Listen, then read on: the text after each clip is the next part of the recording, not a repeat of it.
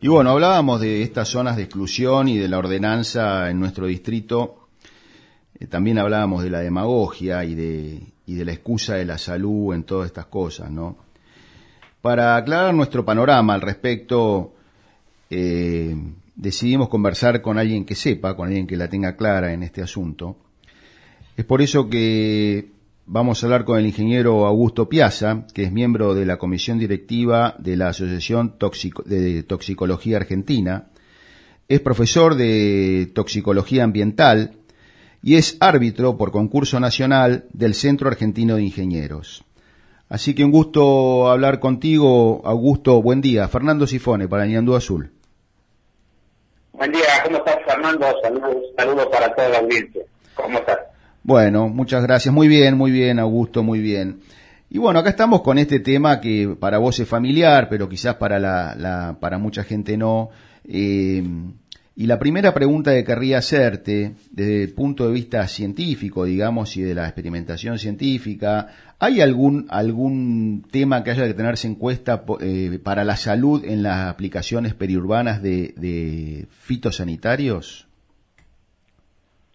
Eh, eh yo centraría en dos puntos específicamente. A ver. Uno, que si el, aplicador o el productor va a hacer una aplicación cerca de una vivienda, cerca de una escuela, primero, si es la escuela no va a ganar escolar, y si es una vivienda que este, busque que el viento vaya para el lado contrario, ¿no? Perfecto. Siempre, y cuando, este, o sea, se pueda, se pueda aplicar de todas formas, tiene un montón de herramientas para evitar este, la deriva. Así que, yo prefiero, independientemente de las herramientas que se hemos probado, que andan muy bien, tener este cuidado en particular.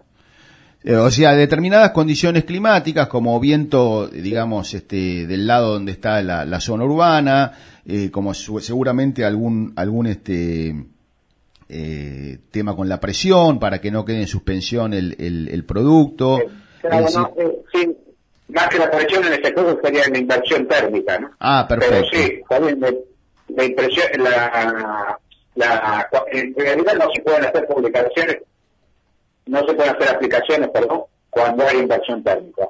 No ah. las hacen porque realmente es tirar el producto y tirar el tiempo y todo lo que es este, el combustible, ¿no? Entonces, este, generalmente no se hace. ¿Qué sería inversión térmica, Augusto? A medida que nosotros ascendemos, la temperatura baja. Ah. Por eso los aviones tienen calefacción arriba.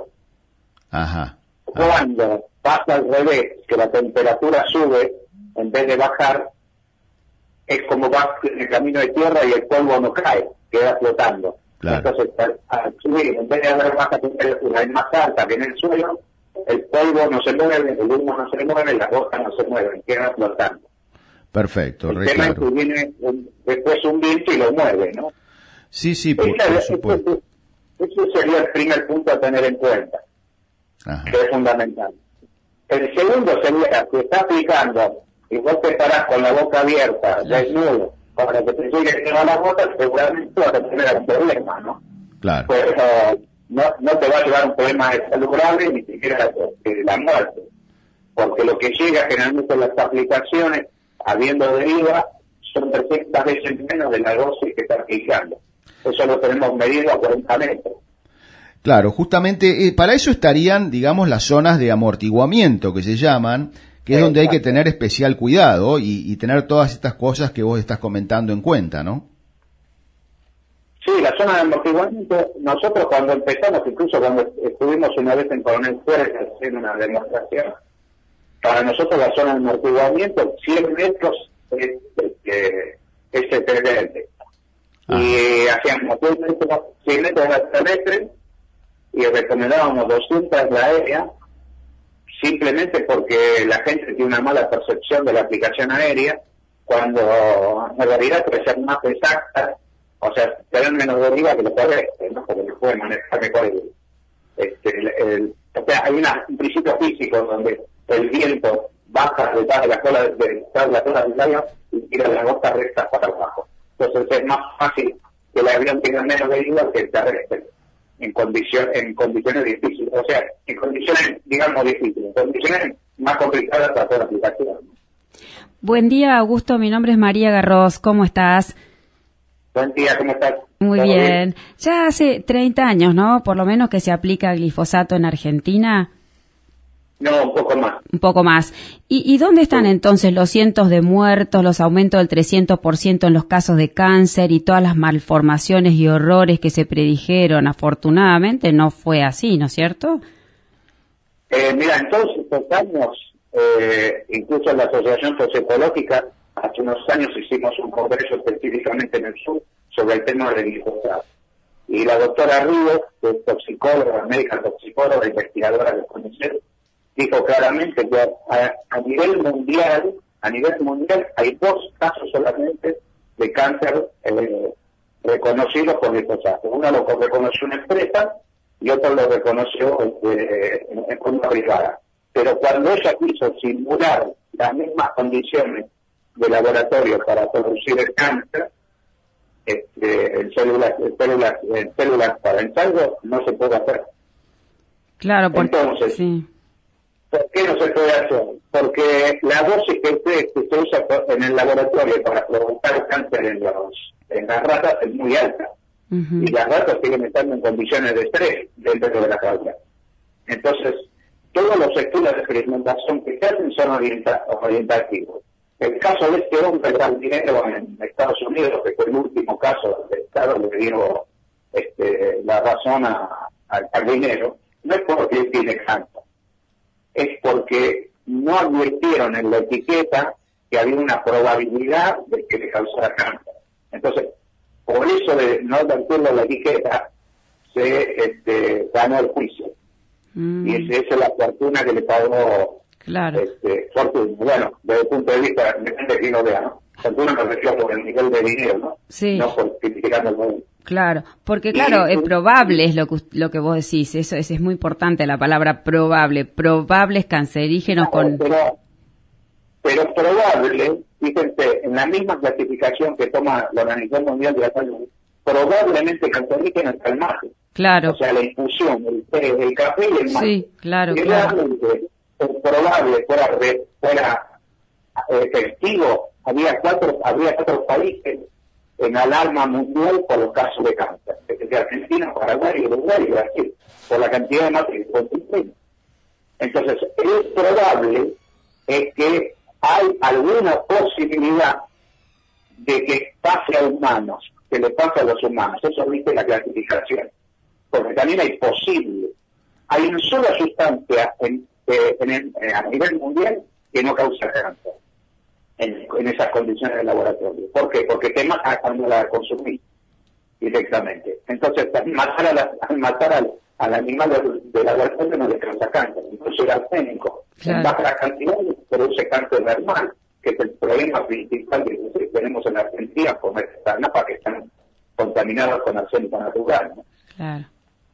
Claro. Eh, Augusto, eh, y después es, es, también extraño que en este tipo de, resoluciones o ordenanzas de los consejos deliberantes en general, meten todo en la misma bolsa, ¿viste? Meten lo banda verde, lo banda roja, es decir, vienen el, el, el, este, un herbicida y un, y un este, insecticida es lo mismo, es decir, eh, es también increíble esa parte, ¿no?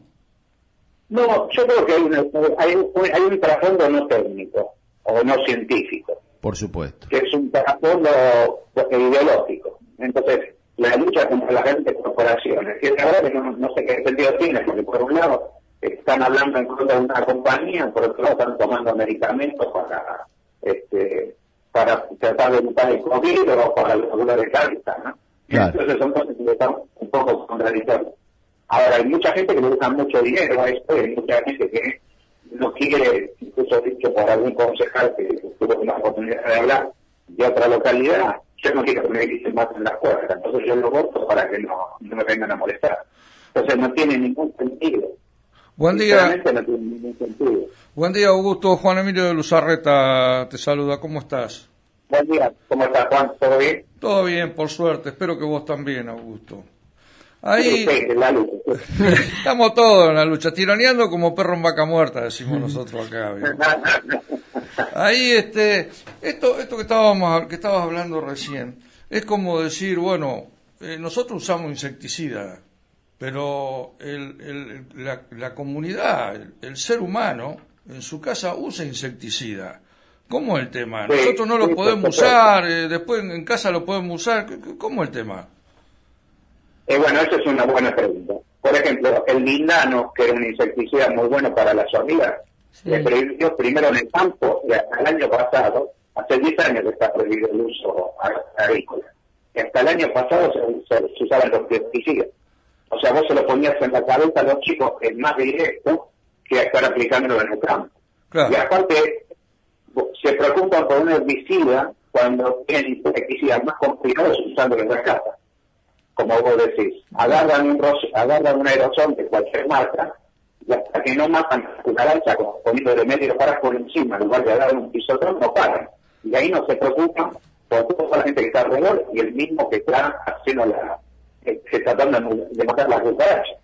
Me acuerdo que hace unos años, cuando fue el problema grande este, del mosquito que estaba en, este, en, el Chaco, hace unos cuantos años, ya venía la gente del campo luchando contra los productos agrícolas, después pedían por favor que le apliquen el insecticida dentro de la casa, porque la gente estaba afectada por mosquitos, que la, cantidad de personas fue impresionante.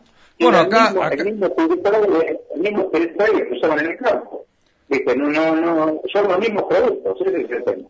Bueno, acá ha pasado en, el mismo Coronel Suárez, ha pasado de que cuando hay una invasión de mosquito, la gente dice, pide, che, por favor, ¿por qué no fumigan con un avión acá y matamos todos los mosquitos? Pero después, viste, no se puede usar en el campo. O sea que cuando es para, para comodidad de uno, viene bien, pero después no, no viene bien, ya nos dimos vuelta. Sí. Claro, Augusto, porque... Lamentablemente está así. Porque eh, eh, no solamente se trata de insecticidas o los herbicidas en el campo, la gente común está en contacto desde que nos levantamos hasta que nos acostamos, ¿no? Con sustancias químicas, una peluquera, un pintor que limpia pinceles, una ama de casa que usa polvos desengrasantes. Entonces, con este criterio habría que prohibirlas a todas, ¿o no? Sí, pero te digo una cosa, te sumo algo más, pero mirá qué interesante la gente cree que, la, en la producción orgánica los productos naturales que usan no son tóxicos. Pero si vos un producto que está prohibido es el sulfato de nicotina, que está en probado. Claro. Entonces, el sulfato de nicotina lo usaba la abuelo que ponía toscano en el, en, el, en, el, en, el de vidrio colgado de, del limonero, y después se empezó a usar en la producción orgánica porque no era un producto de síntesis, pero altamente, altamente tóxico. Los productos naturales también tienen, todos los productos químicos tienen su toxicidad. Si no, el veneno de la serpiente le compran en la farmacia el veneno, o el veneno del, del escorpión, son naturales y son venenosos. Entonces el tema son, son los excesos. Ese es el ejemplo, mejor ejemplo de la sal o de la azúcar. Para una persona diabética o una, persona con, eh, con alta presión, la sal para uno, el azúcar para otro, son venenos. Claro, claro. Son venenos. Y, para un sería que gluten y todo el mundo, todo el resto de la gente lo coge y lo toma sin problema. Y, pero para ellos es veneno. Entonces, eh, este, no hay sustancia inocua, no existe. El tema es cómo se usa y la, exposición que lo tenga. Este, si el productor la usa bien, la está construyendo la usa bien, en Europa hasta las dos metros en la casa tienen, tienen eh, para en el medio de los de las vías del tren, porque los suelos están, este, no, no, no a los suelos para cantar. Entonces, si conviven con el campo, viven en el campo, y si fuera así tan alarmante, las poblaciones del campo no más. ¿Qué personas de la ciudad viviendo en el campo? Sí. Augusto, ¿no te sorprende, por ejemplo, cómo se condena casi con más fuerza en Colombia eh, la fumigación con glifosato de plantaciones de marihuana o cocaína, más que la marihuana y la cocaína en sí mismas? Claro, lo que pasa es que hay, hay, un interés. Y fíjate que hay un interés que es comercial, ¿no? fíjate, hubo un trabajo muy bueno hecho por médicos colombianos, conjuntamente con médicos canadienses, donde este, hay una denuncia de que los hijos de un productor estaban este, intoxicados con glifosato. Pueden hacer los análisis y encontraron que no, el, el, pibe no tenía ningún, la chica no tenía ningún problema con el glifosato, porque el glifosato dentro del cuerpo dura dos horas. El 95% se pierde en orina y el 2% que se queda en materia fecal. O sea que adentro del cuerpo no se acumula. Vas una semana después de que aplicó y no, las personas no tienen nada de glifosato. En el suelo dura, dura 60 días, después se degradó, pero el suelo queda pegado una materia orgánica. O sea que tampoco van a nada. Entonces, cuando empezás a buscar toda la parte ambiental y todos los daños toxicológicos que te puede, que te puede decir un glifosato, te das cuenta que no es un, problema que no es técnico, no es científico, no es un problema toxicológico. Pero lo que pasa es que a veces escuchás hablar a algunos médicos que no, que, no son especialistas en toxicología y te dicen, vos es un virus y si trabajas en el campo, es, es un producto del campo, seguramente es glifosato y hay cientos de tipos de cáncer diferentes. Y, no, no, toda la gente, yo vivo en Buenos Aires, hay gente con cáncer. ¿Qué, qué campo tendrá? Ninguno. ¿Quién tiene soja en el balcón y te está aplicando el glifosato? Nadie. Ni la municipalidad te importante en la plata. Entonces, no, no, es, es, una, es una locura, es un fantasma que está, eh, que un mito que es Clarísimo. Mm. Mm. Augusto, Augusto, yo, yo de esta charla deduzco que los agroecologistas van a tener que andar a pie, en bicicleta, a caballo, a, caballo, porque el combustible también es tóxico, la nafta, el gasoil es tóxico, o sea que vamos a ver mucha gente caminando y a caballo por acá, ¿no? Hola. Te fuiste, Augusto, me parece, no, no te escuchamos más, no sé qué habrá fue, pasado. Augusto. Bueno, eh, le agradecemos mucho a Augusto Piazza, la verdad que es, claro, la es un tipo que sabe, es integrante de la Asociación de Toxicología Argentina, es profesor de toxicología ambiental, es ingeniero agrónomo, por supuesto, y este, la verdad que eh, nos ha, es un tipo, digamos, de ciencia, que eh, a través de estudios y de, y de ciencia y de estudios científicos nos ha sacado un montón de dudas. Bueno, yo, yo creo, Fernando, que eh, los concejales del oficialismo lo deben haber consultado para tomar la resolución que tomaron. No creo que lo hayan consultado. Augusto, eh, se cortó la comunicación, te pedimos disculpas, pero podés continuar con lo que estabas diciendo. No, está bien. No, no sé si Augusto, si escuchaste... Sí, sí te escuché, Juan. Ah, bueno. Y yo te voy a hacer una corrección. No, no, no lo tomes a mal. No, por favor, por yo favor. Yo no lo llamo agroecologista. ¿Eh? Agroecologista. Yo lo llamo pseudoambientalista. ah, perdón, sí, vio que uno, uno es medio brutón. Está bien, está bien. Augusto, tenés, tenés, toda, tenés toda la razón.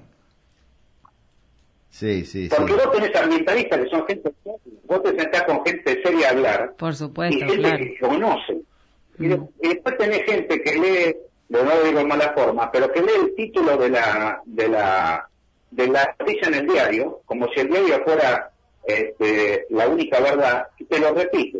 Mm. Te doy un ejemplo, muy sencillo. Ustedes pueden bajar de internet el libro de Pueblos Unidos, lo bajan completo. Te lo leen primero la contratapa, donde el autor, colega mío, dice, todo lo que yo este, está expresado acá es lo que él me contó. Entonces, si uno voy a valor, este voy a poner, lo voy a, si he hecho un libro sobre ovnis, él lo hubiera puesto en el libro. Todo lo que yo puedo contar es lo que la gente me contó. la gente puede contar cualquier cosa, pero no tiene el fundamento estadístico de, de, conocimiento a lo largo del tiempo que te da a decir, bueno, sí, está intoxicado por tal o cual cosa. Eso no quiere decir que se pueda tomar cualquier cosa hay que tener los cuidados, pero tampoco hay que exagerar. Por supuesto. Augusto, se nos, se nos acaba el programa, eh, te queremos agradecer y, bueno, este, por supuesto te comprometemos para alguna otra ocasión eh, volver a llamarte y, bueno, eh, te mandamos un abrazo grande y muy agradecidos por, por tu tiempo y tu comunicación. No bajen los brazos porque la verdad que este, es algo que no, no, se, no, no tiene fundamento y este, si hacemos todas las cosas bien como corresponde, no tiene sentido ni poner 10 metros, ¿no? Pero bueno, el tema es no asustar y no tratar de traer tranquilidad a la gente y hacer las cosas bien, nada más que Augusto, te, agradezco, te agradezco la corrección que me has hecho. ¿eh? No, fue con, todo respeto, ¿eh? No, por, favor, bienvenida, bienvenida ha sido, porque yo metí en la bolsa mucha gente que, que resulta interesante. Así que está perfecta la corrección. Augusto, gracias, un abrazo grande. Era el ingeniero Augusto Piazza eh, para el Ñandú Azul.